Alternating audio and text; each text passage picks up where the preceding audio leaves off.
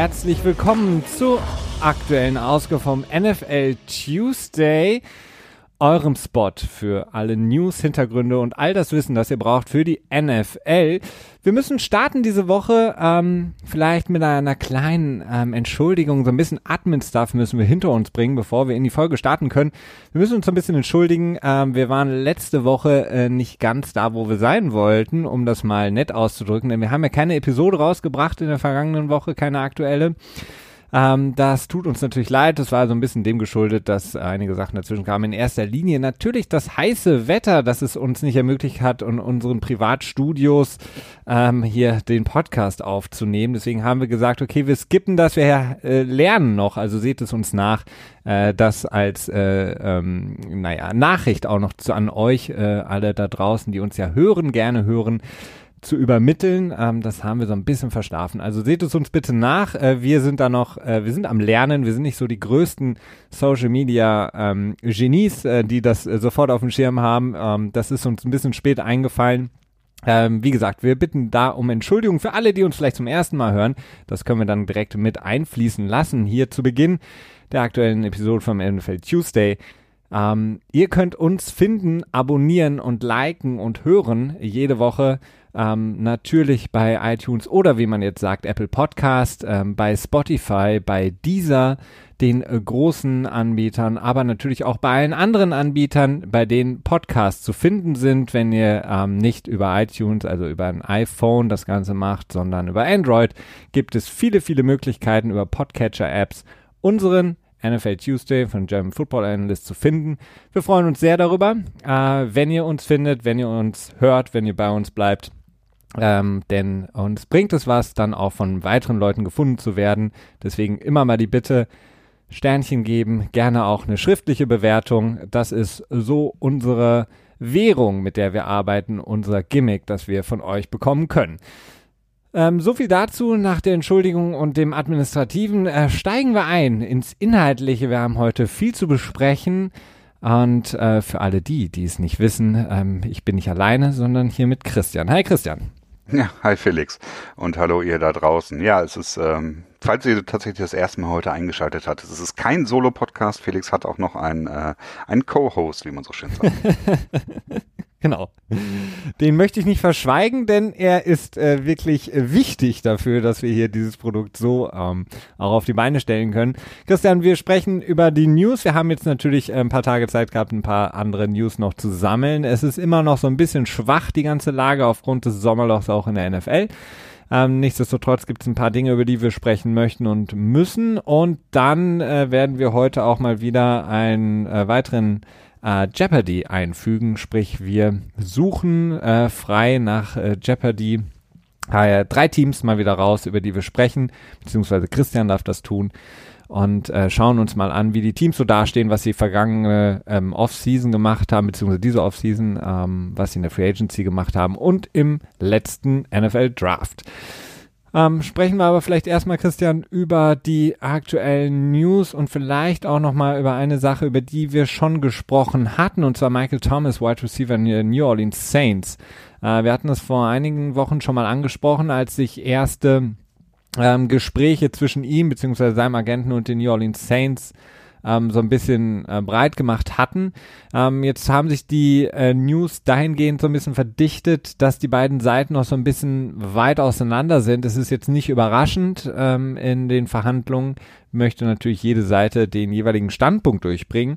Ähm, Michael Thomas, so wird gesagt, möchte etwas ähm, um die 22 Millionen im Jahr als der ähm, Beste, das denkt er natürlich, aber ist er mit Sicherheit auch in den Augen vieler der beste Wide Receiver in der Liga, zumindest auch was seine Production angeht. Die New Orleans Saints hingegen bieten momentan oder haben so ein bisschen so einen Startpunkt von 18 Millionen jährlich.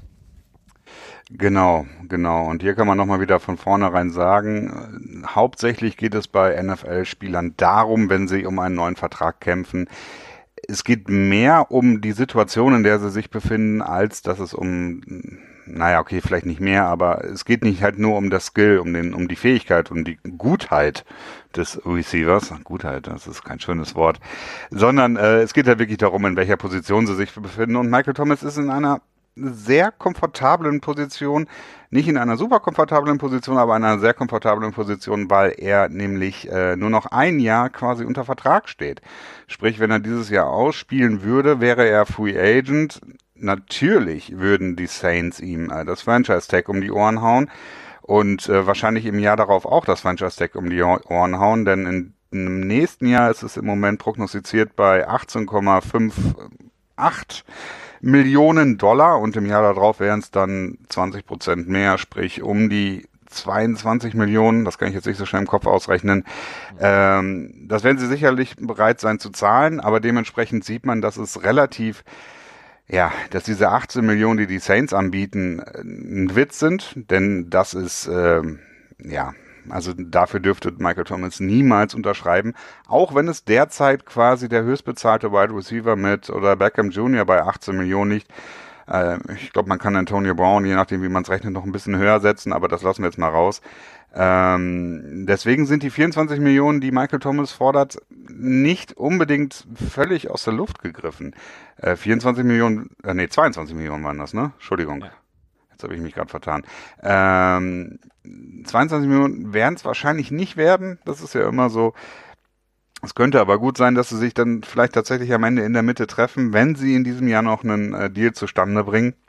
Denn es ist in der Regel so, dass ähm, häufig in diesen Vertragsverhandlungen, wenn es in diesen Situationen ist, dass man die beiden Franchise-Tags quasi nimmt, die beiden kommenden, das wären dann 18,6 äh, im nächsten Jahr und dann 22 dann im Jahr darauf, und dann die Mitte davon nimmt und das dann als Average per Year, als äh, Durchschnitts, durchschnittliches Jahresgehalt quasi ähm, als, als Benchmark dann dafür nimmt und dann wird man ungefähr bei 20,4, 20,5 Millionen landen im Average per Year bei Michael Thomas.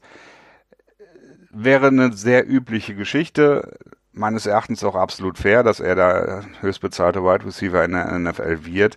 Wie gesagt, es ist immer auch immer eine Frage der Vertragssituation, in der man sich in dem Moment befindet. Also naja, es kann natürlich sein, dass die Saints, die sind ja auch äh, traditionell gerne im, im naja, in Cap-Problemen, würde ich mal sagen. Nicht in der Hölle, aber schon im Problem. Fegefeuer. Äh, Im Cap, im Cap Fegefeuer, das ist der Fegefeuer, Schritt. Purgatory, genau. Purgatory ist wirklich eins, ja, Lieblingswort würde ich nicht sagen, aber ich Das wäre auch jetzt ein bisschen strange, aber okay. da will ich hin. Das ist auch gut. Das ist mein absolutes Lieblingswort, Fegefeuer. Ja, aber ich meine, Michael Thomas hat ja ähm, viel, ähm, viele Argumente für sich, ähm, sportlich auf jeden Fall. Er ähm, ist in dem Receiving Core der New Orleans Saints, die ja viel ähm, Umbrüche immer gehabt haben. Wir hatten das auch damals angesprochen. Ähm, Cooks, äh, Jimmy Graham, also ähm, Spieler, die zu dem Zeitpunkt sozusagen die beste Anspielstation für Drew Brees waren, wurden getradet. Ähm, er ist so ein bisschen so der das absolute Aushängeschild in dem Receiving Core und vor allen Dingen auch ligaübergreifend betrachtet, ähm, der mit den meisten Receptions, seitdem er 2016 in die Liga gekommen ist. Ähm, jemand, der extrem wertvoll ist für das Team und insofern absolut unterstreichen kann, dass er der beste Receiver in der Liga ist. Ähm, und deswegen natürlich auch das fordern kann, was er fordert. Und man muss natürlich auch immer betrachten, das ist keine Gier der Spieler, dass sie sagen, ich möchte aber der bestbezahlte Spieler werden. Das ist jetzt nicht nur so ein Ego-Ding, sondern es ist ja auch immer daran gemessen, dass sie zu dem Zeitpunkt, wo sie den Vertrag unterschreiben, der bestbezahlte Spieler sind. Ähm, aufgrund der Fluktuation in der Liga mit den Beträgen, mit dem Salary Cap, äh, das natürlich in ein paar Jahren schon wieder ganz anders aussehen kann und der dann quasi wieder nachverhandeln müsste. Von daher ist es einfach im Grunde genommen nur auch ein Langzeitprojekt und ähm, deswegen muss er das meiste rausholen, was möglich ist und das meiste, was möglich ist, ist eben der bestbezahlte Spieler zu sein auf der Wide Receiver Position. Ja, beziehungsweise im Endeffekt läuft das Ganze ja sogar noch mal ein bisschen anders ab. Meistens ist es ja so, dass ähm, die Agenten quasi so als Buffer dazwischen sind. Ne? Also die Spieler schalten sich in der Regel nicht so stark in die Verhandlung mit ein. Die sagen einfach dem Agenten, ja, mach das Beste, was du machen kannst. Der Agent kann sich dann auch das ganze schlecht Gerede des Spielers von den, vom korrespondierenden General Manager anhören und fungiert dann so als Buffer und ähm, hat dann eigentlich in der Regel eher so, er gibt so vielleicht Updates zum Spieler und sagt so, ja, im Moment liegen, ist deren Angebot so, aber ich denke, wir kommen dahin, da am Ende hinaus oder so. Und insofern, ähm, da dann tatsächlich den Spielern eine persönliche Gier zu unterstellen, ist schwierig. Also Nee, absolut, würde ich auch niemals Selbst tun. bei Ndamukong Su, so, so, so ein Charakter, den man jetzt nicht unbedingt ähm, nett finden muss, würde ich mich da sogar vielleicht am Ende schwierig äh, stellen, zu sagen, dass er ein gieriger Spieler quasi sei. Denn man darf halt auch nicht vergessen, dass äh, es ist halt einfach ein Business, ne? Und, ja, eben. Ähm, die Spieler sind alle in, ich würde, würde da niemandem eine Gier unterstellen. Es ist halt einfach, du verhandelst einen Vertrag über einen gewissen Zeitraum und du weißt halt einfach, wie sich Verträge entwickeln. Und äh, warum solltest du tief stapeln, wenn du dann damit die nächsten paar Jahre erstmal arbeiten musst? Das macht keinen Sinn. Sondern du möchtest ja quasi schon vorplanen. Und äh, wenn sie meinetwegen in dem Moment, wo du es unterschreibst, vielleicht meinetwegen zu viel bezahlen für dich, so ist es dann in den kommenden Jahren eigentlich ähm, mehr als gerechtfertigt. Also wir, und vor allen Dingen, gerade auf der Wide Receiver Position haben wir in den letzten Jahren extreme Sprünge erlebt. Ne? Also dein, dein Favorite Sammy Watkins, ähm, den du ja immer gerne wieder heranführst, ähm, der ist ja schon fast in dieser Range äh, von dem, was die Saints anbieten. Äh, hat er die 16,5 oder so? Ja, irgendwie sowas. Ja. Ja, ja, natürlich. Ähm, naja, ja, das, das, ist, das ist die Sache, das ist die Sache. Aber viel wichtiger reden wir jetzt noch über die NBA Free Agency. das würde diese Folge absolut sprengen ähm, und auch ähm, das, äh, das Thema NBA und NFL wir könnten mal eben mal wieder irgendwann eine Spezialfolge machen, warum ähm, das so unterschiedlich ist und so viel Geld und Maximalverträge. Ähm, aber das, das würde hier den Rahmen sprengen. Ähm, die NFL-Spieler, die schauen natürlich immer mit einem etwas, äh, ja, ähm, traurigen Auge rüber in die NBA Free Agency, die ja dieses Jahr mal wieder absolut alles auf den Kopf stellt, was wir bisher erlebt haben. Ähm, was auf jeden Fall auch noch besprochen werden muss, Christian, ist Jonah Williams, ähm, Tackle der Cincinnati Bengals, den sie in der ersten Runde gedraftet haben. Er wird die komplette 2019er Saison verpassen aufgrund einer Schulterverletzung, in der er operiert werden muss. Ähm, ein herber Rückschlag für die Bengals, die ja mit ihrem neuen Coach, Head Coach ja auch ähm, so ein bisschen unterm Radar fliegen momentan, sich natürlich viele hoffen, man hört gute Stories, aber das hört man im Grunde genommen aus jedem Camp momentan, ähm, die aber auch viel mit Verletzungen zu kämpfen hatten. Wir erinnern uns an Tyler Eifert zum Beispiel, den wir auch schon häufig hier im Podcast besprochen haben, der Thailand. Und jetzt eben ähm, ihr First Round Tackle, der sich verletzt hat ähm, und komplett 19 verpassen wird. Ja, in der Tat. Ähm, die Bengals, die auch da nicht wirklich mit Glück beseelt waren in den letzten Jahren, oder je nachdem, wenn man das natürlich dem Skill des Scouting-Staffs zurechnen will, ich weiß nicht. Aber seit 2015 hat kein First-Round-Pick mehr eine komplette Saison gespielt. Ähm, sei es jetzt irgendwie John Ross, der in 2017, glaube ich, nur drei Spiele gespielt hat alle haben irgendwelche Probleme gehabt, alle First-Round-Picks. Das ist äh, nicht optimal. Der Trend setzt sich weiter vor mit Jonah Williams, der jetzt höchstwahrscheinlich die komplette Saison verpassen wird. Und ähm, naja, was will man machen? So ist es halt, ne? Ja. Ähm, dann gibt es ein paar News ähm, zu Ezekiel Elliott. Wir hatten das Thema ähm, besprochen, als es damals rauskam. Ich glaube, es war im Mai, als er auf einem Festival ein Security Guard, ähm, naja, eine, eine Konfrontation mit diesem Security Guard hatte. Es gab dann auch eine, ähm, ein Video davon. Es wurden jetzt kein, es wurde kein, es gab keine wirklich Verhaftung. Also er war, glaube ich, wurde quasi in Handschellen gesetzt, aber es gab ähm, dann keinen wirklichen juristischen juristisches Nachspiel. Nichtsdestotrotz hat Ezekiel Elliott eine, eine gewisse Historie, was diese Sachen angeht. Ähm, sein Domestic Violence Fall, für den er gesperrt wurde. Dann hatten wir dieses, ähm, diesen Incident auf dieser Parade. Ähm, er ähm, ist ja so ein bisschen auch einer, der bei Roger Goodell dann dementsprechend auf der Liste steht, sprich, ähm, er, der muss sich extra beweisen, beziehungsweise darf eigentlich nicht auffallen, solange er sozusagen unter Beobachtung steht. Ähm, er wird sich jetzt diese Woche mit Roger Goodell treffen, um eben genau diese Sachen zu besprechen. Ähm, es wird jetzt nicht vermutet, dass er gesperrt werden wird. Es könnte durchaus aber sein, dass er gesperrt wird aufgrund eben dieser, ähm, ähm, naja, dieses Zusammenstoßes, sage ich mal, mit dem Security Guard. Ja, es ist ähm, sehr schwierig, denn die Sache dabei ist die, ähm, der Vorfall, wenn, wenn das jetzt losgelöst von, also wenn er keine Vorgeschichte gehabt hätte, du hast es gerade schon erwähnt mit dem Domestic Violence Vorfall und er dann ja auch die sechs Spiele Sperre bekommen hat und dann auch diesen Brief, in dem dann sehr prominent drin stand, äh, du bist jetzt quasi auf der Watchlist, du bist jetzt ähm, von jetzt an in der NFL auf Bewährung mehr oder weniger. Äh, nur durch diese, ja, durch diese quasi Passage in dem Brief, und das steht ja auch in der Personal Conduct Policy drin, da haben wir, glaube ich, auch schon mal drüber geredet, dass äh, Vorfälle, die im Vorfeld passiert sind, seien sie, ob sie zu einer Sperre geführt haben oder nicht, erschwerend dazukommen können. Und dadurch könnte dieser Fall natürlich dazu führen, dass eine Sanktion passiert, ähm, dass er wieder Spiele gesperrt wird. Kann, stelle ich mir nicht so richtig vor, kann ich mir nicht so richtig gut vorstellen, aber es könnte natürlich auch sein, dass er quasi spielen darf, aber Gamechecks abgeben muss. Ne? Also sprich einfach nur eine Geldstrafe dann in dem Moment.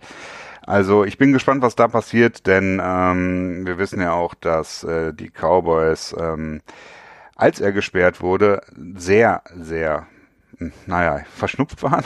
Ja, es, ja, es war, es gab ja ein, ein großes Tovabo ähm, in erster Linie.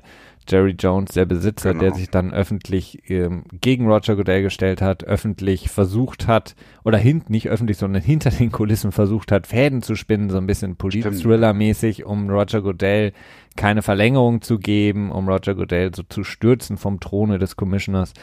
Ähm, den dann, glaube ich, auch nochmal so lockere drei, vier Millionen in Anwaltskosten gekostet. Ja, und er hat ja nicht auch eine Strafe bekommen dann noch? Nee, ähm. also er wurde bestraft mit, ich glaube, vier Millionen durch seine Intrigen, die er gesponnen hatte. Hm. Und das war quasi die Summe, die die NFL in Legal Fees selber berappen mussten. Also die haben dann quasi auch Anwälte angeheuert, um sich dagegen zu wappnen und bla und blub. Und ähm, diese Anwaltskosten haben sie dann quasi als Strafe für Jones festgesetzt. Ja gut, dann hat er vielleicht einen seiner 20 Helikopter verkaufen müssen, aber oder ein Kunstwerk, an, ein Kunstwerk genau. seiner Frau verkauft Sehr aus, gut. aus der Sammlung in, im Dallas Stadium. Ähm, na, es wird, wird spannend sein. Also ähm, ich bin ja nicht unbedingt ein Freund von, von Ezekiel Elliott in dem Moment aufgrund seiner Historie. Ich ähm, habe das Video dann auch gesehen von diesem Vorfall im, vom Festival im Mai. Ähm, ich bin, ich bin, wäre damit einverstanden, wenn man ihm Gamechecks sozusagen abzieht, aber eine Sperre, muss ich sagen, muss es nicht unbedingt sein in dem Moment für ihn, ähm, der seitdem ja zumindest es scheint es ähm, irgendwie, naja, sich nicht zu Schulden hat kommen lassen. Ähm, wie gesagt, ich bin, bin da jetzt eher so, dass ich sage, ich erwarte keine Sperre und ich wäre damit auch okay. Ähm, wenn, dann hätte man ihn nach, nach 2016, nach dem äh, Vorfall Domestic Violence, komplett rausschmeißen können. Aber jetzt, ähm, glaube ich, wird er, wird er damit fahren, dass er nicht gesperrt werden wird. Ja, ich sehe das ähnlich. Also ich ähm, glaube, irgendwas wird passieren, glaube ich, weil dazu ist das jetzt auch wieder zu sehr in Medien drin. Und wenn das dann jetzt quasi nur dieser Slap on the Wrist ist, also so einen kleinen Klapser auf die Hände so, ähm, dann wird das, glaube ich, zu wenig. Ich vermute mal, es wird in irgendeiner Form auf eine Geldstrafe hinauslaufen. Also. Ja eine kleine, wir können, wir wissen es nicht genau, ähm, was passiert ist, aber nur als Info, Kareem Hunter ja noch gesperrt ist, äh, beziehungsweise für die ersten acht Spiele der Saison gesperrt sein wird, jetzt mittlerweile ja bei den ähm, Cleveland Browns als Running Back unter Vertrag sein wird. Wir haben alle häufig ähm, diese Videos gesehen, wir haben viel über ihn gelesen, wir haben hier viel drüber gesprochen. Wir hatten beide auch eine sehr starke Meinung. Er ist jetzt nochmal aufgefallen in einem ähm, ja, ähm, ich weiß gar nicht mehr, was es genau war, in einer, in einer Bar ähm, glaube ich, ähm, ähm, mhm. gab es einen Vorfall. Ähm, da soll er sich wohl wie auch immer verhalten haben. Wir wissen es nicht genau. Es gab keine Verhaftung da. Auch er ist natürlich als ein Spieler, der momentan unter besonderer Beobachtung steht, ähm, stark gefährdet. Ähm, und das wird sich zeigen. Also in Cleveland gab es jetzt bisher keine Verhaftung oder irgendwas, eine Anzeige gegen ihn. Aber ähm, er wurde nur befragt von Polizisten vor der Bar. Ja. Ähm, allerdings, was theoretisch halt auch sein könnte, ist, dass er quasi Opfer war in dem Moment, ne? Also dass er quasi ähm, ne, nicht tatsächlich ausführende Gewalt war oder deswegen befragt wurde, sondern quasi als als Opfer befragt wurde. Sehr schwer einzuschätzen. Allerdings ähm, für mich insofern sehr problematisch, weil er durch diesen Vorfall, wir wissen nicht, was passiert ist, aber es scheint nicht so, als wenn er in der Lage wäre, äh, sich aus solchen Situationen rauszuhalten. Und das alleine ist für mich schon eine Sache, wo ich mir denke, so, na, okay, ja, ähm, es wirkt nicht so, als wenn er gelernt hätte, wie wirklich. er es natürlich und alle äh, involvierten Footballteams und General Manager und Coaches natürlich gesagt haben. Wir haben mit ihm gesprochen und ich habe in seinen Augen gesehen, dass er jetzt äh, gelernt hat, was los ist. das, das ist immer das äh, Beste. Ja. Was haben Sie dagegen gemacht? Ja, wir haben mit ihm gesprochen. Er hat gesagt, das ist alles okay. nichts passiert. Ähm, dann ähm, gibt noch ein paar, ähm, ein paar Neuerungen auf jeden Fall, was die ähm, Verhandlungen angeht zwischen der NFL und der NFLPA, der Spielergewerkschaft in der Liga, ähm, das neue Collective Bargaining Agreement, also sprich den Rahmenvertragsvereinbarung zwischen Liga und Spielergewerkschaft, der ja durch ähm, nach der Saison 2020 ausläuft und ähm, beide Seiten momentan jetzt vor allen Dingen im Juli sich nochmal zusammensetzen wollen, ähm, die Verhandlungen intensivieren wollen. Wir haben auch darüber schon mehrfach gesprochen, was da so Probleme sind und was da momentan besprochen wird. Klar geht es immer um das Geld. Ähm, aber man hofft einfach, dass man jetzt vielleicht noch, das habe ich jetzt gelesen, vor der 2019er Saison, sprich vor dem Start der Regular Season, sich einigen möchte, um äh, dann eben ähm, einfach auch ein klares Bild zu haben, denn nach der Saison verschleppt sich das Ganze wieder und dann hast du auf einmal die 2020er Saison vor der Tür stehen. Und wenn die läuft, wird eh nicht großartig verhandelt. Und dann hast du das Problem, dass du vielleicht, wie es damals war in 2010, in einen Lockout steuern könntest. Von daher versucht man jetzt 2019 vor der Saison das Ganze noch irgendwie über die Bühne zu bekommen. Wie gesagt, es ist einfach die Frage des, der Verteilung des, des, ähm, des, des Revenue, was quasi die Liga macht, ähm, bevor es eben diesen Split gibt. Ähm, wie wird das verteilt? Wer bekommt das Geld? Bekommen die Spieler mehr Geld? Bekommen die Spieler mehr Zugeständnisse? Oder eben nicht, was, wie können die Besitzer sich vielleicht auch ein wenig ähm, ähm, zeigen. Das wird jetzt momentan besprochen. Da gab es jetzt eine interessante Neuerung, Christian, was äh, Stadion, äh, Stadionrenovierungen angeht. Genau, und zwar ähm, ist das jetzt irgendwie, ehrlich gesagt weiß ich gar nicht genau, wo das herkam, aber auf einmal war es halt überall Thema, dass in den neuen CBAs dann darum gehen könnte, dass die Besitzer auf einmal mehr Geld für das Stadium Credit haben wollten. Ich habe dir jetzt eben zugegebenermaßen nicht komplett zugehört, deswegen weiß ich nicht ganz genau, was du alles da schon gesagt hast. Nichts, natürlich. Okay, sehr gut. Nichts. Ähm, und zwar ist es jetzt schon so im aktuellen CBA, dass ähm, Geld quasi, bevor der Split passiert, ähm, an, ja, in so einen Fondtopf geht, dass die Teams benutzen können, um halt neue Stadien zu kaufen, zu bauen oder zu renovieren. Äh, dann dementsprechend nicht neue Stadien, sondern alte Stadien. Ähm, und das, naja, ich meine, klar, natürlich wollen die Besitzer im nächsten CBA mehr Geld für sich selber rausschlagen. Äh, dasselbe will die NFL bzw. die NFLPA ähm, natürlich ja auch. Ähm, das kann natürlich zu einer interessanten Situation führen, wenn dann auf einmal mehr Geld für neue Stadien beiseite gelegt wird in diesem Fonds oder weiß nicht, äh, Bausparvertrag. ah, das wäre auch schön, wenn die mit so einem, Kennst du noch diese alten Büchlein von früher, ja. wo man den Bausparvertrag mit hatte?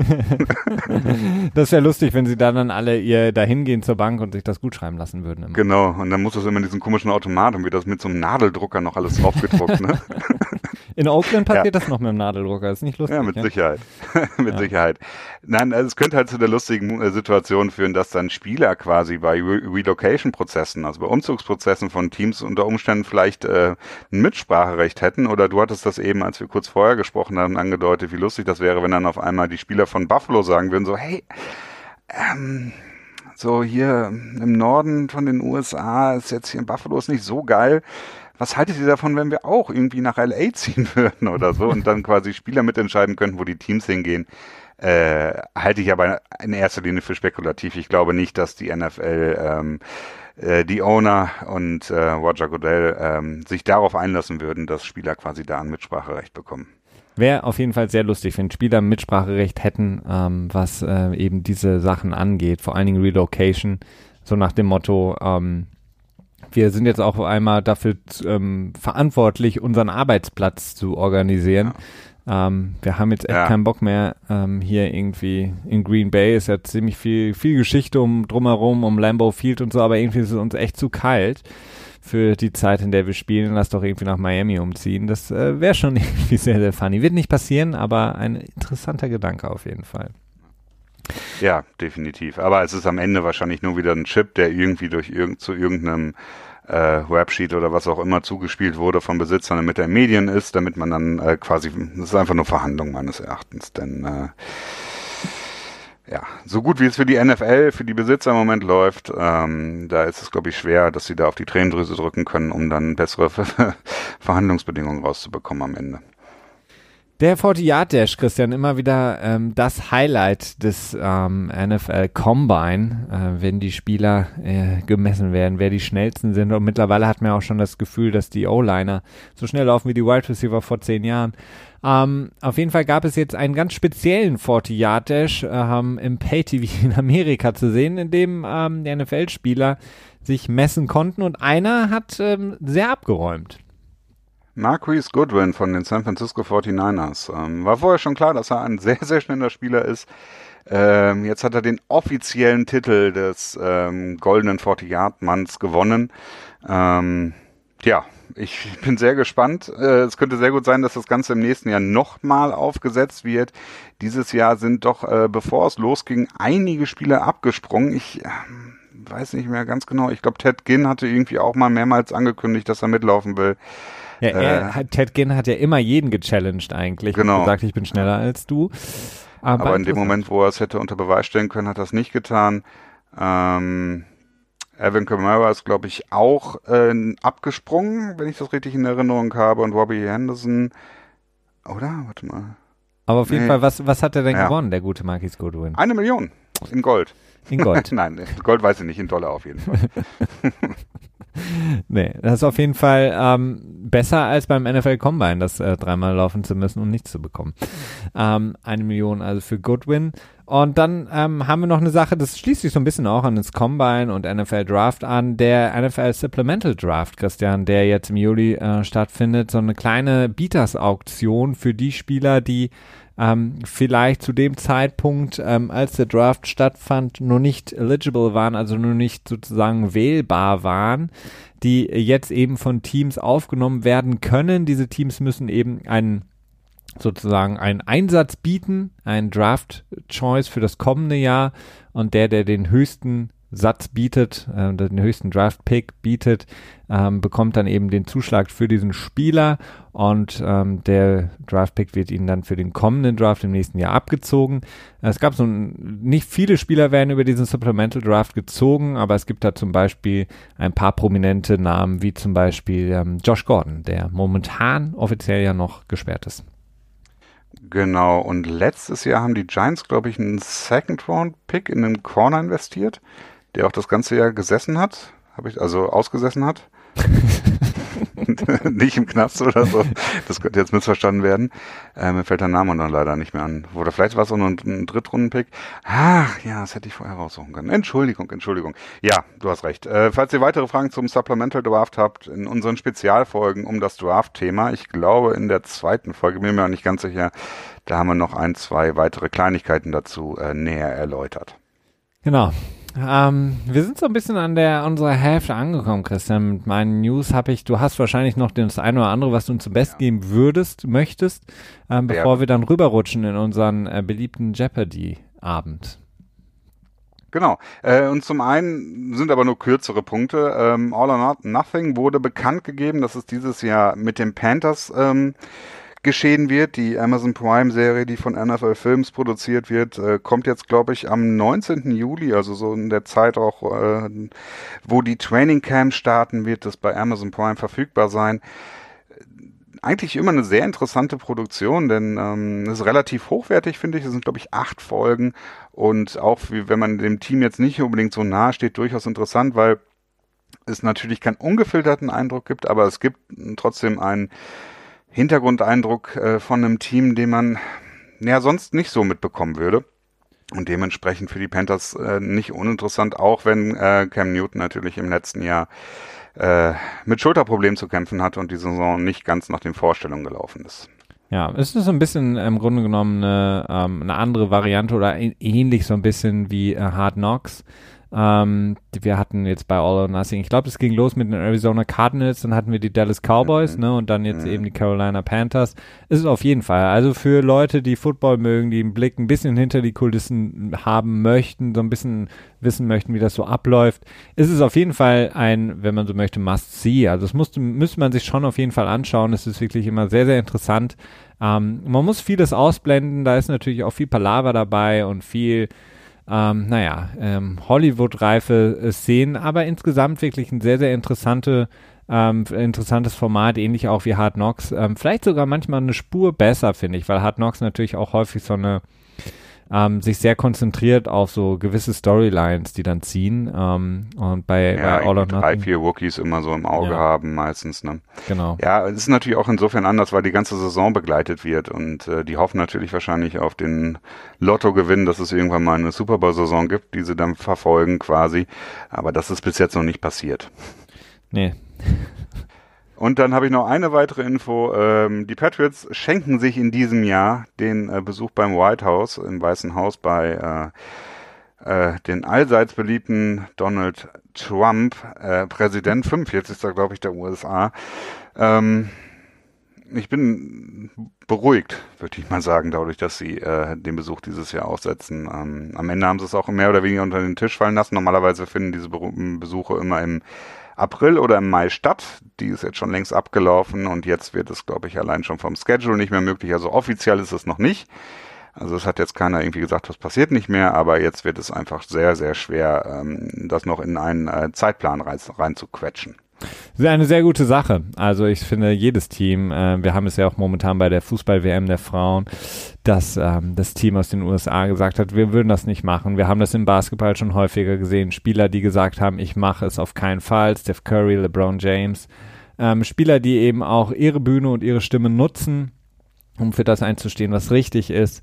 Ähm, von daher, das zu skippen, zu sagen, wir gehen nicht in das ähm, Weiße Haus äh, zu diesem Präsidenten, das ist nicht unser Präsident, ähm, das finde ich eine ne sehr, sehr gute Aktion. Ähm, vielleicht machen die Patriots, um es jetzt vielleicht auch so ein bisschen lustig zu sehen, auch äh, weil sie Angst haben vor den Memes und GIFs, die entstehen würden, wenn dann Robert Kraft ähm, Donald Trump irgendwie ein Trikot überreicht oder zusammen da fotografiert werden oder, oder ähnliches, denn da gibt es ja ähm, aufgrund der Sachen, die mit Robert Kraft passiert sind, ähm, auch so ein paar äh, höchst brisante Verbindungen. Hm. Ähm, Und dann noch dieser Vorwurf, dass Donald Trump so kleine Hände hätte. Ne? Ja, und es gibt ja auch die Besitzerin oder eine der Betreiberinnen, zumindest von diesem Spa in Florida, ist ja auch eine große Trump-Unterstützerin gewesen und auch eine sehr, sehr große Supporterin, war auch auf irgendeiner Gala von Trump mit Trump auf dem Foto. Also, das sind alles Sachen, die möchte man sich wahrscheinlich auch gerne schenken. Ähm, und ähm, von daher nichtsdestotrotz erstmal eine gute Entscheidung der Patriots. Ja, oder Trump, wahrscheinlich wird Trump irgendwann sagen, ich habe die gar nicht erst eingeladen. Ja, oder sie haben keinen Bock auf, oder Tom Brady hat gesagt, ähm, ich habe keinen Bock auf Hamburger oder ähm, McDonald's Food oder Pizza hat. Ähm, ja. Solange die keinen Avocado-Burger herstellen, gehe ich auch nicht ins Weiße Haus. Aber das war ja bei dem äh, Government Shutdown Anfang dieses Jahres. Ja, um die Jahreswende, glaube ich, rum, ne? Ja. Zweimal hat er es gemacht. Ja. Stimmt, ja, beim zweiten Mal, weil es irgendwie angeblich so gut angekommen sei. Ne? ja. Okay. Kalte, also ich meine, was gibt Schlimmeres als kalte Pommes und Burger von Mc's? ja, vor allen Dingen, wie enttäuschend muss das sein? Du bist im Weißen Haus und das ist so ein extrem prestigeträchtiges Ding, ne? Das ist so, wird ja auch häufig so als, ähm, als persönlichkeitslos für den Präsidenten beschrieben, ne? dass es ja. so ein Erlebnis sein soll, im Weißen Haus zu sein und dann im Rose Garden später zu stehen und ein, ähm, ja, ein besonderes Essen zu bekommen, was vielleicht gerade College-Spieler waren das, glaube ich, die die Burger bekommen haben. Ne? Äh, höchstwahrscheinlich die meisten von denen noch nie in ihrem Leben so ein, so ein besonderes fancy Essen quasi noch nie bekommen haben. Und dann werden sie irgendwie mit Burgern abgespeist. Ne? Also es ist, ähm, Und die ähm, WNBA-Siegerin haben es auch bekommen. Also, ah ja, ähm, also natürlich äh, dann äh, natürlich dann auch ähm, SpielerInnen, die Donald Trump äh, wahrscheinlich auch nicht wirklich äh, respektiert. Nee. Ähm, so viel dazu. Ähm, oder ähm, dürfen, ja. hm? sollen, wir, sollen wir unsere allseits beliebte äh, äh, Game Show starten, Christian? Bist du bereit für den NFL Jeopardy? Für drei neue ich bin Teams? Bereit. Ich bin bereit. Wie immer.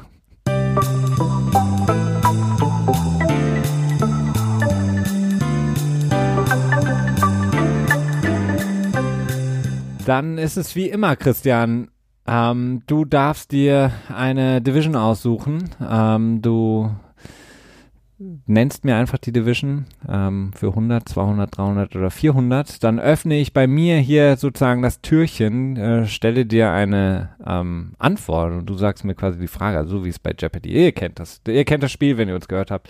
Wisst ihr, wie das läuft?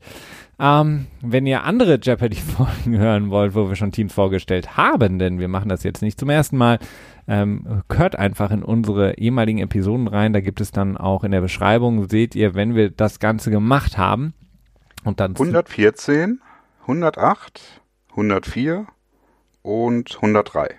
Ah, Christian hat mitgeschrieben, immerhin. Ähm, genau. Und oh, heute, danke schön. heute eine neue Ausgabe des äh, NFL Jeopardy.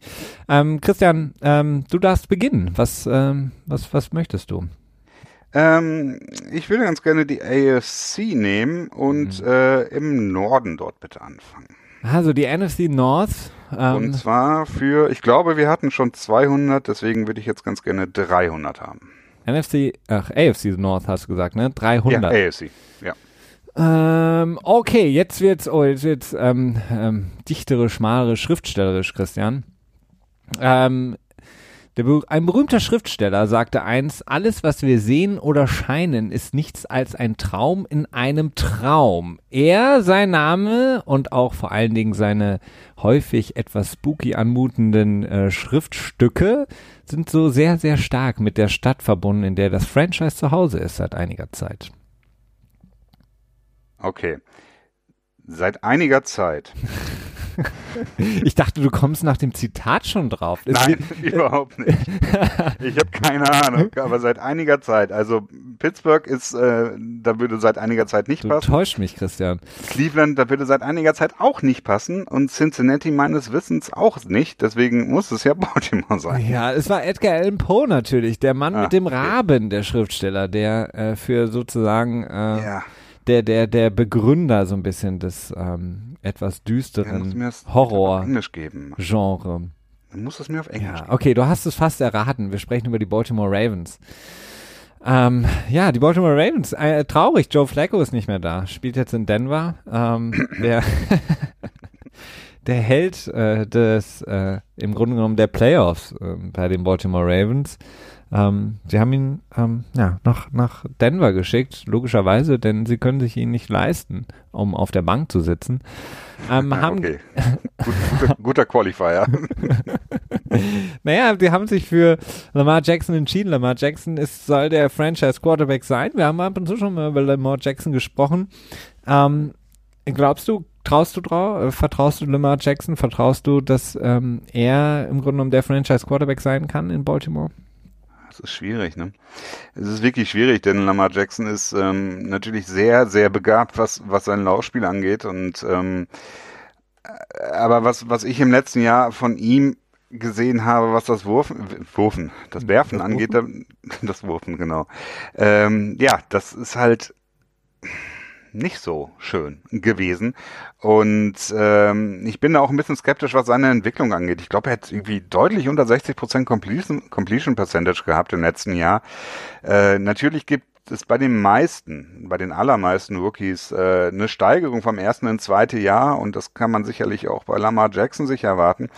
Aber ob das reicht, ist, ähm, naja, ich bin da sehr skeptisch. Ähm, allerdings ist, ist die Harbour-Idee natürlich auch ähm, eine relativ besondere. Also es gibt so einige Berichte aus Baltimore, wie das Spiel entwickelt werden soll und ob das am Ende klappt. Ähm, Finde ich ein bisschen schwierig, denn da quasi grundsätzlich zu sagen, okay, ich habe eine starke Defense und ähm, ich laufe, um die Zeit quasi ähm, runterzudrücken im Spiel, damit das Spiel verkürzt wird, ist ähm, ja, es ist, ja, das ist auf jeden Fall nicht unter Beweis gestellt in den letzten zehn Jahren, dass das quasi äh, langfristig erfolgreich sein kann. Ja, aber deswegen haben sie vielleicht auch sich dem Trend so ein bisschen angepasst oder haben zumindest die, den Need gesehen in der Offense, wenn sie jetzt sagen, eben Lamar Jackson packen wir als unseren Franchise Quarterback, den Starting Quarterback fürs nächste Jahr ins Team. Ähm, sie haben ja in der ersten Runde mit ihrem ersten Pick den ersten Wide Receiver in dem Draft überhaupt gezogen, Marquis Brown einer, ein, so ein klassischer Speedster, der eben im Grunde genommen das ersetzen soll, was sie in den letzten Jahren wirklich dann nur bedingt immer hatten, also wirklich diesen Top-End-Speed. Ähm, sie hatten ja auch immer, immer, wieder gesucht nach ihm, ne? Michael Wallace war das letztes Jahr oder vorletztes? Nee, vor, vorletztes Jahr. Ja. Ähm, mhm. Genau. Und ähm, naja, dann Crabtree, der eben bei weitem nicht mehr das war, was er ähm, zuvor war in seiner Karriere. Und dann eben mit Marquise Brown in, ähm, mit ihrem ersten Pick und dann aber auch mit ihrem dritten ähm, dann noch Miles Boykin geholt. Also ähm, sie haben da schon einiges darin investiert jetzt mit dem Draft. Etwas unüblich auch, ähnlich wie bei den Patriots, unüblich für die Baltimore Ravens da in dem Moment ähm, so hoch Wide Receiver zu draften. Ähm, haben sie gemacht und ähm, das zeigt für mich so ein bisschen so, okay, wir wissen, dass wir die Uhr nicht nur runterlaufen lassen können mit äh, Lamar Jackson. Wir wissen, dass wir, auch wenn sie Mark Ingram geholt haben aus New Orleans, einen guten Running Back, dass wir auf jeden Fall auch das Spiel gewinnen können, nur wenn wir eben werfen. Und äh, man hat ja auch in den Playoffs gesehen, ähm, ähm, gegen äh, die Chargers, als ähm, einfach zu wenig kam äh, von, von den ähm, äh, Baltimore Ravens, vor allen Dingen ähm, was das Passspiel angeht. Da waren sie sehr, sehr limitiert und ich glaube, so wie sie da in dem Spiel gespielt haben, hätten sie das Spiel gewinnen können, hätten sie eben den einen oder anderen Receiver gehabt, der ähm, eine gewisse Connection gehabt hätte mit Lamar Jackson. Von daher haben sie das gut umgesetzt, zumindest das, was sie aus dem letzten Jahr gelernt haben. Ja, das ähm, kann man wohl sagen. Also sie haben sich auf jeden Fall auf der Wide Receiver Position verbessert. Ähm, eine Defensive, ob man die so halten kann, ist immer schwierig, denn ähm, es ist schwierig, wirklich eine starke Defensive über mehrere Jahre lang auf einem sehr, sehr hohen Niveau zu halten. Nicht unmöglich, ähm, es immer wieder, aber es ist nicht einfach. Ähm, ich meine, die die ähm, Platzhirsche, das ist das falsche Wort, aber ne, Denver in äh, um 15, 16, 17 vielleicht noch und ähm, die Seahawks mit ihrer Legion of Boone in Boom, nicht Boone. das ist nur umge umgekehrt. Ähm, in 2013 bis 15, 16, 17 vielleicht noch, ja, nicht mehr ganz. Aber wir haben jetzt auch ein paar Abgänge bei den, ähm, bei den Ravens mit Darius Smith, der zu den Packers abgedüst ist und CJ Mosley, der äh, den Inside Linebacker Markt komplett neu aufgestellt hat, also eine neue Benchmark, was das höchste Gehalt angeht, ähm, ersetzt, äh, nicht ersetzt worden, sondern ähm, replaced. Ja, ähm, ähm ja, so ein bisschen, ne? Also ich meine, sie haben noch Talent in, auf der Linebacker-Position auf jeden ja. Fall. Shane ähm. Ray ist durchaus, tja, ein Fragezeichen, ne? Ja, Shane Ray ist jetzt halt so der Situational Pass Rusher, ja. den man sich holt, den du, den du nutzen kannst, aber äh, insgesamt das Receiving, ach, das Receiving Core sage ich schon, sondern Linebacking Core ist extrem jung ähm, und extrem vielseitig einsetzbar. Und das ist im Grunde genommen das, was die äh, Ravens eigentlich über die letzten Jahre immer hingekriegt haben, ähm, mit No Names oder so ein bisschen in Anführungsstrichen äh, No Names ein ähm, vor allen Dingen eine Front Seven zu kreieren, die extrem stark ist. Also ähm, ich meine, ab nach Hello Tinata und Terrell Sachs, der jetzt ja auch weg ist, ähm, versuch mal ein paar der wirklich sehr, sehr starken äh, D-Liner äh, von den Ravens zu nennen. Das ist nicht so leicht, weil die ähm, Namen eben nicht so bekannt sind, aber die eben zusammen als Unit extrem stark Stimmt, gespielt ja. haben mhm. und nicht unbedingt in den Stats oben aufgetaucht sind, was die Sacks etc. angeht, aber wenn man sich so diese ganzen Pro Football Focus Sachen angeht, was so diese ähm, Pressure Sachen angeht, was den ähm, das Laufspiel angeht, also gegen den Lauf zu verteidigen, waren sie immer extrem stark, immer Top 3 und das eben mit Spielern, die nicht diese Namen haben ähm, und das eben verbunden mit dem Backfield, was sie haben, ähm, natürlich da ganz klar ähm, äh, zu nennen ähm, mit Earl Thomas, den sie geholt haben, nachdem Weddle weg ist, ähm, mit Brandon Carr, den sie nochmal verlängert haben auf der Cornerback-Position und eben Leuten wie Jimmy Smith und Tavon Young. Ähm, das ist für mich, was das Backfield angeht, vielleicht overall das beste Backfield in der Liga. Ja, das könnte wirklich gut sein. Also die Defense hat extrem viel Potenzial, ne? Aber ich meine, wir haben es auch oft hier schon im Port angesprochen, dass die Defense zähl mir lieber eine, die beste Offense als die beste Defense, ne? Ja. Ähm, ähm, aber es ist, ist auf jeden Fall spannend. Ähm, ich bin, ja, ich finde die AFC North ist ähm, sehr, sehr im Wandel. Ähm, Pittsburgh, die jetzt sich so in den letzten Jahren tatsächlich angeschickt haben, so der, haben sie sogar drei Jahre in Folge die AFC North gewonnen? Weißt du das zufällig aus dem Kopf? Mhm. Ich würde sagen, ja. Mm, Also letzten, könnte gut sein, ne? Hm. Äh, ja, gut, letztes Jahr nicht, Das ne? ist Aber letztes Jahr, ja. Ja, ähm, da könnte sich tatsächlich so ein, ja, so ein Wandel an, anschicken mal wieder. Die AFC North war in Anfang der 10er Jahre immer so sehr, sehr kompetitiv. Äh, Ich glaube sogar zweimal sind zwei Wildcard-Teams aus der AFC North gekommen, wenn ich das richtig in Erinnerung habe. Und das schickt sich jetzt in diesem Jahr auch wieder an. Wenn Pittsburgh ähm, sehr viel Wandel hatte, vielleicht kriegen wir sie auch nochmal beim Jeopardy hier zusammen, äh, dass wir die nochmal besprechen können. Und Hätte halt das ähm, richtige Türchen auswählen müssen, dann würden wir jetzt ja, über. zwei sind noch offen. Das nächste Mal ist Okay. 50-50. Entweder Cleveland oder Pittsburgh. Hm. Ähm, ja, ich bin, ich bin gespannt. Aber ähm, bei Lamar Jackson skeptisch. Ja, ich glaube einfach, es ist, es dreht sich alles darum. Ich meine, sie haben mit Robert Griffin okay ein Backup, muss man auch sagen. Ne? Das ist wirklich, äh, ist eine gute Situation, wenn Lamar Jackson wirklich Probleme bekommen sollte, sind sie in der Lage, ähm, relativ, ähm, sage ich mal, systemgerecht zu wechseln. Ähm, sie haben erfahrenen Spieler mit ähm, RG3 dahinter. Aber ich glaube, Lamar Jackson wird ähm, einen großen Schritt machen. Ähm, das, was im letzten Jahr so ein bisschen seine Passgenauigkeit, was gefehlt hat, ähm, das, äh, da hat er jetzt Zeit, ähm, da sich reinzufuchsen, äh, mit seinen neuen Receivern da auch was aufzubauen. Ähm, das, die O-Line ist gut genug, ähm, die O-Line ist auch ähm, stark für das Laufspiel. Das heißt, das Mhm. Laufspiel wird immer ein großes Ding sein bei den Ravens. Und ähm, dann, dann können sie, glaube ich, wirklich. Ich meine, wenn ich mich zum Beispiel erinnere an das Spiel gegen Kansas City in Kansas, äh, dass sie im Grunde genommen fast hätten, gew äh, fast gewonnen hätten, wäre da nicht einer dieser unglaublichen Würfe von Patrick Mahomes gewesen. Ähm, das zeigt schon, ähm, dass sie extrem weit gewesen sind in der letzten Saison. Und deswegen glaube ich, dass Baltimore, das fange ich mal an, Christian, um dir den Druck zu nehmen mit meiner Prediction. Ich glaube, die werden die AFC North gewinnen. Ähm, mit ähm, 11 zu 5. Hm. Hm. Nee, ich, ich kann da nicht dran glauben irgendwie. Aber irgendwie auf der anderen Seite glaube ich so stark an Cleveland oder an Pittsburgh. Boah, Ja, und Cincinnati, sehr gut. äh, ah, ich kann mich da nicht festlegen. oh, schade. Du musst aber was sagen. Ich weiß. Drei, Okay, ich sag, sie werden Zweiter mit einem 10 zu 6 Record. Und ich sage aber nicht, wer Erster wird. nee, muss ja noch aufheben. Vielleicht äh, machen wir noch einen Jeopardy. Okay, das war, waren die Baltimore Ravens in der AFC North. Ähm, brauchst du nochmal die Musik, Christian, oder möchtest du direkt weiterhüpfen? Mm, doch bitte, ja.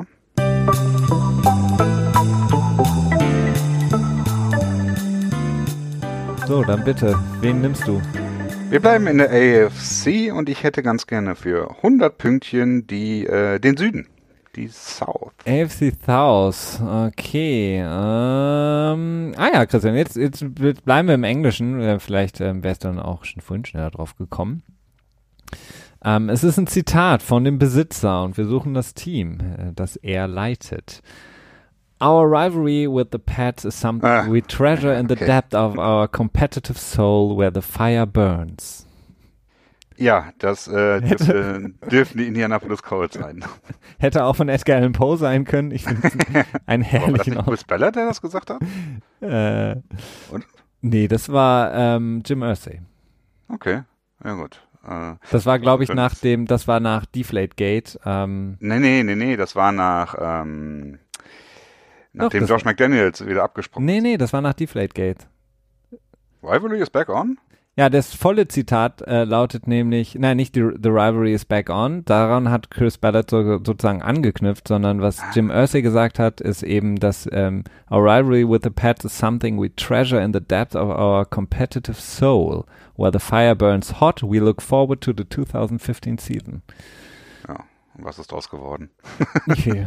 Indianapolis, Christian, eins deiner Favorite Teams eigentlich. Ähm, na, ich mag Andrew Luck extrem gerne, das ist so die Sache. Ähm, Jim Irsay ist jetzt nicht so mein, mein ähm, Lieblings äh, äh, CEO, Inhaber, je nachdem, wie man es nennen möchte. Aber äh, Indy ist ah, furchtbar spannendes Team. Also ich bin, wenn ihr ein Team sucht, äh, für das ihr in den nächsten Jahren jubeln wollt, dass ihr euch äh, und gleichzeitig auch ein bisschen eine große Chance haben wollt auf äh, Erfolg, dann nehmt euch die Indianapolis Colts raus, denn ähm, die haben massiv viel Potenzial, massiv viel Cap Space, sowohl in diesem Jahr als auch im nächsten, glaube ich. Oh ja, nächstes Jahr 63, dieses Jahr 45, äh, wird natürlich noch einiges von abgehen. Aber da ist noch was drin, auch wenn sie noch vielleicht ein paar Verlängerungen haben im nächsten Jahr für Free Agents. Ähm, aber Andrew Luck, der jetzt endlich wieder fit ist, hoffentlich, hoffentlich auch fit bleibt und im letzten Jahr, in dem letzten, in der zweiten Saisonhälfte doch auch wieder unter Beweis gestellt hat, dass er definitiv ein Franchise-Quarterback ist. Ähm, gelitten haben sie im letzten Jahr so ein bisschen darunter, dass nach T.Y. Hilton nicht so richtig viel mehr kam, ne? wenn ich das äh, richtig in Erinnerung ja, habe. Rogers mag ich eigentlich gerne, ist ein guter zweiter Right Receiver, aber dann wurde es sehr knapp, das stimmt. Ähm, was, was, was ich eher denke, und da frage ich mich halt, ob sie genug gemacht haben, ähm, das habe ich zum Beispiel auch in dem Playoff-Spiel gegen die äh, gegen Kansas City dann auch vermisst, ist einfach ähm, das Backfield, das einfach ja im Grunde genommen schon historisch schlecht ist bei den Indianapolis Colts. Auch schon unter Peyton Manning war das wirklich die Unit, die mit am schwächsten besetzt war und es zieht sich auch durch die Karriere von Andrew Luck durch, dass das Backfield Corner Safety äh, nicht gut ist und da frage ich mich halt, hätten sie da nicht mehr jetzt auch schon mit ihrem Cap machen müssen? Hätten sie nicht vielleicht doch noch mehr ähm, da investieren müssen, als es darum ging, eben Spieler zu holen in der Free Agency? Ich meine, sie haben mit ihrem ersten Pick im Draft ähm, Young Corner geholt in Rock, Rock Yassin. Ähm, Schönste Name im ganzen Draft. genau. Ähm, generell viel, viel äh, Defense. Äh, Paris Campbell noch äh, vielleicht der beste Pick von ihnen in meinen Augen als Wide Receiver. Aber die Frage ist, haben sie genug gemacht, um eben bestehen zu können, wenn es dann darum geht, im Dezember und im Januar gegen Patrick Mahomes, gegen äh, Philip Rivers, gegen Tom Brady eben anzutreten? Hm, ja, ich, ähm, viele sehen Indy in diesem Jahr schon als, als ähm, Championship-Kandidat oder Kandidatin. Ähm, ich persönlich setze den Anspruch in diesem Jahr noch nicht an, an, an Indy dran, denn das Team ist ähm, sicherlich Playoff-Aspirant auf jeden Fall. Ähm, Ob es in den Playoffs dann reicht, du sagst es, es ist ähm, klar, der Passwash ist auch so ein bisschen fraglich in Indy. Ähm, weiß ich nicht, aber den Anspruch muss ich auch sagen, stelle ich gar nicht an, an Indy. Also ich, ich sage eher, okay, das ist ein Team für in, im nächsten Jahr aufwärts.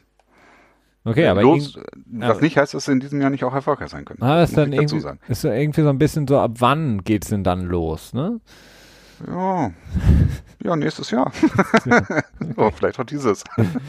ähm, vielleicht so die beiden, ähm, um euch so ein bisschen aufs Laufende zu bringen, wenn man es schon wieder vergessen haben sollte.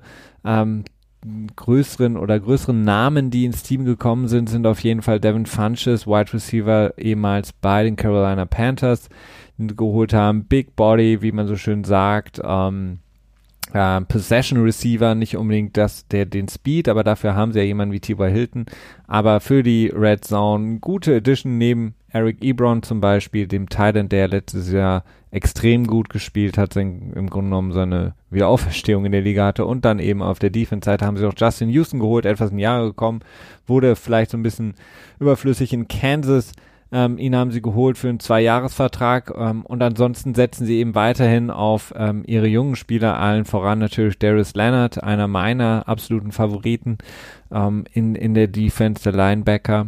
Ähm, und ähm, ja, wie gesagt, also ich traue in, ich traue in die auch sehr, sehr viel zu. Meine Frage ist halt einfach, können sie diesen, äh, wie man immer so schön sagt, Fistfight mit diesen ähm, ja noch Powerhouses in der AFC wirklich bestehen? Können sie es wirklich äh, schaffen? Also, dass sie, dass sie, keine Ahnung, 30, 40 Punkte jedes Spiel ähm, erzielen können, ja.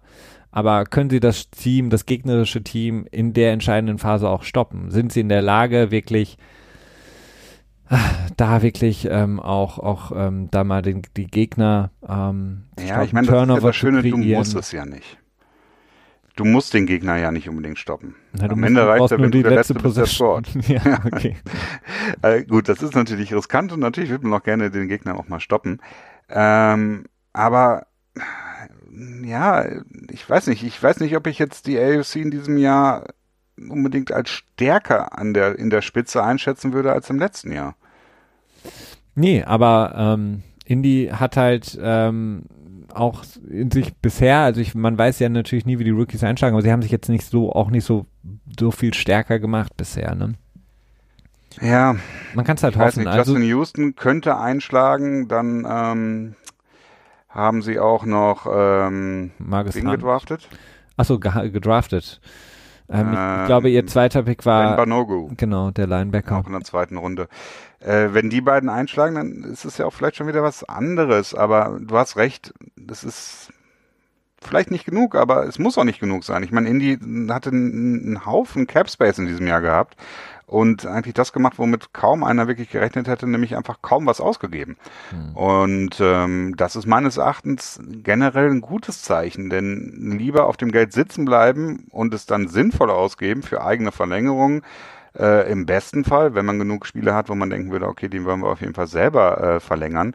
Ähm, insofern, ja, finde ich schon nicht verkehrt. Ich finde ja die Story Marcus Hunt extrem schön. Der ehemalige Diskuswerfer, der in Cincinnati ähm, immer nur so ein ja, Nebendarsteller war, ähm, kaum gesehen wurde und letztes Jahr seine auch so, ein bisschen ähm, Wiedererlebe, Wiederbeweckung ähm, in, in der Liga hatte. Extrem stark an der Seite von Jabal Sheard gespielt hat. Ähm, ja, wie gesagt, ich glaube, der Pass Rush ist nicht so das Problem. Es ist halt einfach so das Backfield. Und wir haben, haben ja auch gesehen, dieser Trend in der Liga. Es ist schön, wenn du tolle Edge Rusher, Rusher hast. Es ist schön, wenn du den Lauf verteidigen kannst. Aber ähm, die ähm, Pocket Presence der Quarterbacks, gegen die du spielst, ist einfach so gut mittlerweile. Also die werden den Ball so schnell los, ähm, Mhm. Dass es halt einfach zu lange dauert, wenn du den Edge Rusher bringst. Du brauchst im Grunde genommen eigentlich jemanden wie Aaron Donald und selbst da ist es dann schwierig. Also ähm, du musst wirklich ähm, einfach im Backfield die, die Receiver auch halten können für mindestens mal ein, zwei Sekunden. Ansonsten ähm, werden deine Pass-Rusher eben nie glücklich, Ja. weil sie nie drankommen. Und das ist halt so bei mir noch der Knackpunkt für die Colts. Aber klar, äh, wenn, wenn man danach geht, Christian, ähm, dann kann man natürlich auch noch ein Jahr oder zwei warten. Ja, also vielleicht ähm, lassen sie dann quasi Andrew Luck dieses Jahr gar nicht spielen, sondern ähm, hoffen, dass er dann, ne, weil er sich ja verletzen könnte. genau. ähm, jetzt bist du dran. Dein Tipp? Ach ja, ähm, hm.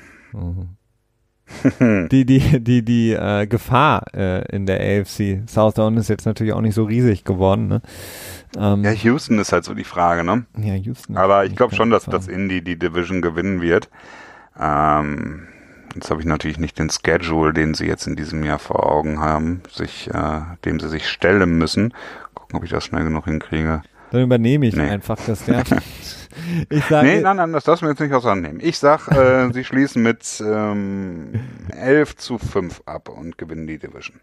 ich glaube, dass sie Zweite werden, denn ähm, Nick Foles ist ähm, gekommen, um zu siegen. Und ich glaube, dass Jacksonville das ein bisschen besser machen könnte. Ich glaube, sie werden Zweite, die Colts. Ähm, Wildcard könnte Hinter möglich Jacksonville. sein. Hm? Ich glaube, Jacksonville. Wenn ihr das jetzt nochmal gegenhören wollt, in Folge 108 hatten wir Jacksonville als Thema gehabt. Ja, man Ich glaube, dass Felix eine andere Meinung hatte und ich möglicherweise auch. Hallo, wen, wen interessiert meine Meinung von gestern? Wo sind wir In der hier? Tat. Wir sind, äh, In der Tat. wir sind hier ähm, kleiner ISBN-Ableger in Deutschland äh, und haben von den Großen gelernt. Was interessiert mich mein Gewäsch Aber das, gestern? dafür schreiben wir zu wenig. ja, stimmt, dafür schreiben wir noch zu wenig. Nein, ich momentan mein Gefühl ist jetzt, stand jetzt, wenn du mich äh, fragst, dass, ähm, äh, dass sie ähm, Wildcard-Spot auf jeden Fall bekommen können. Ich sage eher so, ein- so ein 10-6-ish, ja, wird es Ja, werden. und da sind wir, das ist umge umgedrehte, umgedrehte Verhältnisse. Eben Umgedrehte zu Verhältnisse. Also steht es bin 1 zu 1. Du fehlt uns noch ein drittes Team, Christian. Ähm, Tiebreaker. Tiebreaker, genau. Ja, äh, und da gehen wir bitte in die NFC rüber. Ja, Und zwar auch wieder in den Süden bitte, äh, für, warte, was ist frei? Für 400 bitte. NFC South für 400. Ah ja. Ähm, Steph Curry und P. Diddy hätten den Laden fast übernommen und wären wir nicht alle sehr froh darüber gewesen? Aber dann ist also leider David Tepper eingesprungen und hat das, äh, das, nee, das Christian, du musst erstmal, du musst erstmal das beantworten. Die Carolina Panthers, bitte. Korrekt. Äh, wer sind die Carolina Panthers? Oh, alles falsch gewesen. Ich habe nicht wer es gesagt. Ja, Carolina. Ähm, wir hatten äh, heute schon mal drüber gesprochen. Uh, all or nothing. Ähm, jetzt kommende Saison. Ähm, was können wir erwarten von Carolina? Was können wir erwarten von Cam Newton? Spürt das er schon den heißen Frage. Atem von äh, Will Greer in seinem Nacken, den sie äh, mit ihrem dritten Pick geholt haben im letzten Draft? Quarterback aus West Virginia. Ja, ja, das glaube ich nicht. Ähm, ich glaube, so dritte Runde Quarterback, das ist so eine Sache, da, da schnupft in der Regel vielleicht der Franchise Quarterback ein bisschen, aber es ist, glaube ich, noch nicht so, dass er das Gefühl hat, dass das Franchise an ihm zweifelt. Also das glaube ich noch nicht, dass er da den, äh, den äh, Atem in seinem Nacken spürt. Aber, Sag das mal Drew Bledsoe. na gut, er war in der sechsten Runde. Nein, das ist, ähm, ich glaube, ich glaube, Cam Newton hat in erster Linie mit sich selbst zu kämpfen, denn äh, auch da kriegt man ja immer wieder so ein paar kuriose Geschichten mit. Jetzt kürzlich, dass er aus Europa zurückgeflogen ist in die USA und dann unbedingt in die erste Klasse wollte und ich glaube anderthalbtausend Euro für einen Platztausch angeboten hat mit einem Passagier. Hast du das mitbekommen? Nee. Ja, was ich ein bisschen komisch fand, weil äh, von Europa in die USA zu fliegen und dann von Economy in die erste Klasse und dann nur anderthalb tausend, das war mir ein bisschen, kam mir ein bisschen zu günstig vor. Aber vielleicht war es auch nur vom Business in First Class oder irgendwie nur in den Notausgangsplatz oder was auch immer, keine Ahnung. Ich frage mich eher, warum fliegt er denn noch Linien? Ja, gut, so viel hat er auch noch nicht verdient, oder? Keine Ahnung. Oh, ja. Oh. Kann man, ich kann mal schnell schauen. Ich habe Over the Cap gerade offen, Ähm, aber lädt nee, also. Sehr gut. also auf jeden Fall bringt uns unserer Prognose auf jeden Fall einen deutlichen Schritt weiter, Christian. Danke für die Hat Info. er jetzt nicht auch ein paar Monate Ähm, vegan gelebt oder so? Naja, auf jeden Fall Cam Newton ist äh, Du wirft, hast keinen Bock auf Chit-Chat? Cam Newton wirft wieder. Ähm, wir haben ja auch darüber geredet, dass ähm, ähm, es da sehr, sehr viele Berichte gab über seine Schulter, über die Problematik. Ähm, in der Offseason war relativ viel, naja, Dunst noch drum. Ähnlich wie bei Andrew Luck so ein bisschen. Auf jeden Fall ist er aber schneller wieder zurückgekommen, hat dann erst wieder wie wir spaßeshalber auch gesagt haben, mit so einem kleineren Football geworfen, also nur nicht der regulären Größe. Ich bin kein Experte, aber ich frage mich immer, wo da der Unterschied ist, ob ich jetzt mit so einem kleinen Ball werfe oder nicht. Ähm, aber okay, Cam Newton Ich scheint. kann dir sagen, da ist tatsächlich ein Unterschied, denn Ja. du kennst ja meine Schulter und die äh, springt ja schon ohne Gewicht manchmal raus bei einer falschen Bewegung. Und da kann ich mir schon vorstellen, dass so ein bisschen unterschiedliches Gewicht äh, bei, bei einem äh, Wurfball dann doch einen Unterschied machen könnte. Okay, äh, auch das ist eine gute Info. Ähm, ja, ich, ich, ich glaube, Cam Newton wird die Saison spielen. Äh, ich glaube auch, dass er jetzt, dass da nicht zu viele Probleme auf ihn zukommen sollten. Ähm, bei, bei Carolina bin ich halt immer noch in, frage ich mich halt immer noch, ob das alles so passt. Ähm, die, das Team hat halt so diesen milden Umbruch nicht so ganz ähm, hinbekommen, äh, den sie versucht haben. Ähm, die Defense ist so ein bisschen noch fraglich. Im Grunde genommen seit Josh Norman fehlt's da. Ah, Und da bin ich jetzt einfach, bin ich einfach so ein bisschen überfragt, ob es, ähm, ob es wirklich passen kann. Also Luke Kuechly ist ja einer meiner absoluten Lieblingsspieler, der das Team trägt. Ähm, dann, ja, haben sie jetzt Chris Hogan in der Offense geholt als Wide Receiver. Ähm, wir hatten da gerade Funches angesprochen selber, der ist ja weggegangen nach Indy. DJ Moore haben sie noch, Curtis Samuel, Torrey Smith ist auch noch da. Das sind alles so Sachen, ähm, das ist jetzt nicht so, so ein Powerhouse, was so den Kader generell angeht. Also wenn du dir jetzt die Schlüsselpositionen anguckst, bist du nicht so, dass du sagst so, wow. Ja, mh, das kann man durchaus so stehen lassen. Ähm, ich glaube, sie werden es sehr schwer haben in der Division. Äh, das liegt natürlich auch einfach daran, dass die Division im Moment extrem stark ist. M, Dazu die Frage, wie kommt Cam Newton zurück? Äh, Dazu die Frage um, um die Wide Receiver Situation, die Potenzial hat, aber auch doch äh, eingeschränkt ist. Ähm, Hm. ja, die Defense, äh, ja, das ist so, das ist so, so ein, so ein, so ein Mittelfeldsding, oder so oberes Mittelfeldsding irgendwie, ne? Ja. So, ja, du sagst es schon, also die- dieser, dieser, dieser milde Umbruch ist einfach nicht geglückt. Ja, ich meine, gut, sie haben natürlich mit ähm, ähm, hier. McCaffrey? Ja, mit McCaffrey, nee, ich wollte jetzt eher die, ähm, die Defense-Seite nochmal ansprechen. Jerry McCoy, ähm, einen auf jeden Fall wichtigen Spieler geholt für die Defense, der ihnen auf jeden Fall was bringen kann. Interior Lineman.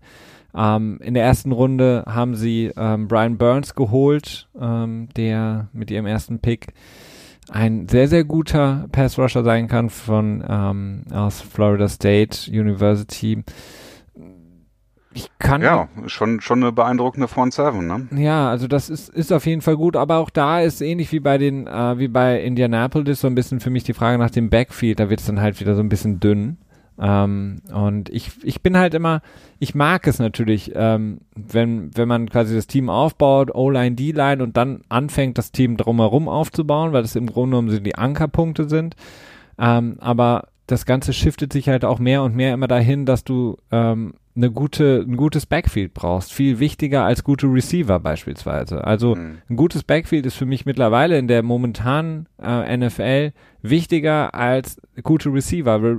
Ja, absolut. Weil die Receiver, die kannst du irgendwie schematisch einsetzen. Wir haben es gesehen bei den Rams, die ja jetzt keine großen Namen haben, aber es eben geschafft haben, mit ihrem Schema ähm, die Spieler frei zu spielen. Ähm, es ist aber viel, viel schwieriger, ähm, schlechte oder nicht so gute ähm, Defensive Backs äh, dementsprechend zu schulen, dass sie dagegen halten können. Und ähm, das ist auch eben bei den Panthers so ein bisschen ein Problem für mich.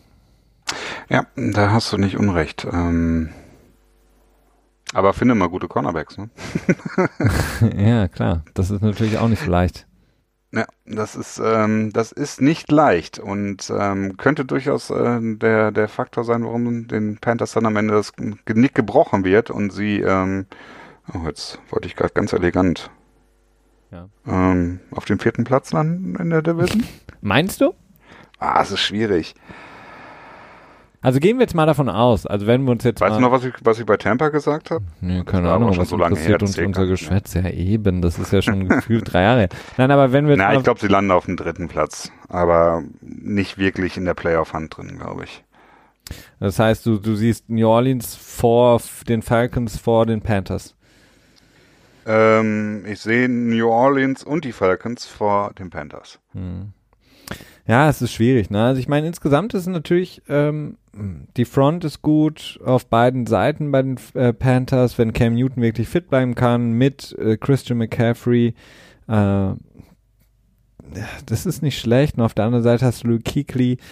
Aber ja, es ist die Frage, ob, ob's, ob A, Cam Newton das durchhalten kann und B, das äh, Backfield der Panthers das halten kann, weil sie spielen zweimal gegen New Orleans, sie spielen zweimal gegen Atlanta, zwei Teams, die extrem viel ähm, sozusagen Schaden anrichten mit ihrer mit ihren äh, mit ihrem Passspiel.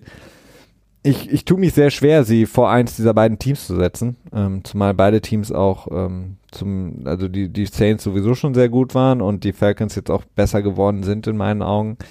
Deswegen würde ich auch eher die Panthers auf die drei setzen mit einem Nachmacher. okay, dann. ich kann jetzt, was ähm, ja, aber ich weiß es nicht. Ähm, vielleicht sowas, ja, so um den Dreh. Ähm, ein Spiel, ein, ein Sieg mehr als Niederlage. Irgendwie sowas. Ja, ja. Oder 50-50. Es ist ein bisschen schade, weil ich eigentlich ähm, die Panthers auch mag. Ähm, ich glaube, sie gehen in eine richtige Richtung, auch mit ihrem neuen Besitzer. Aber ähm, vielleicht ist dieser Umbruch mh, hm, noch nicht so wirklich ein, eingeläutet worden da. Muss noch ein bisschen mehr kommen insgesamt. Zumindest noch nicht vollzogen. Zumindest noch nicht vollzogen. Das heißt, da sind wir uns einig, Christian, äh, auch bei unserem letzten ähm, Pick, ähm, dass äh, die Panthers das nicht ganz schaffen werden, nach vorne zu stürmen. Ähm, das war's auch schon wieder von unserer Seite. Ähm, ich danke dir, Christian, ähm, für deinen danke Input, auch. auch wenn du mir heute mal wieder nur so partiell zugehört hast hat es ja äh, trotzdem Spaß gemacht. Partiell reicht ja. Ja, partiell reicht bei dir. Du kannst, äh, bist multitaskingfähig, absolut. Ähm, wir danken euch allen fürs Zuhören. Ähm, wie gesagt, entschuldigt es, seht es uns nach mit letzter Woche. Aber jetzt bessert sich natürlich wieder alles. Wir hören uns in der kommenden Woche beim NFL Tuesday wieder und wünschen euch bis dahin eine wunderbare Woche. Macht es gut. Bis dahin. Ciao, ciao.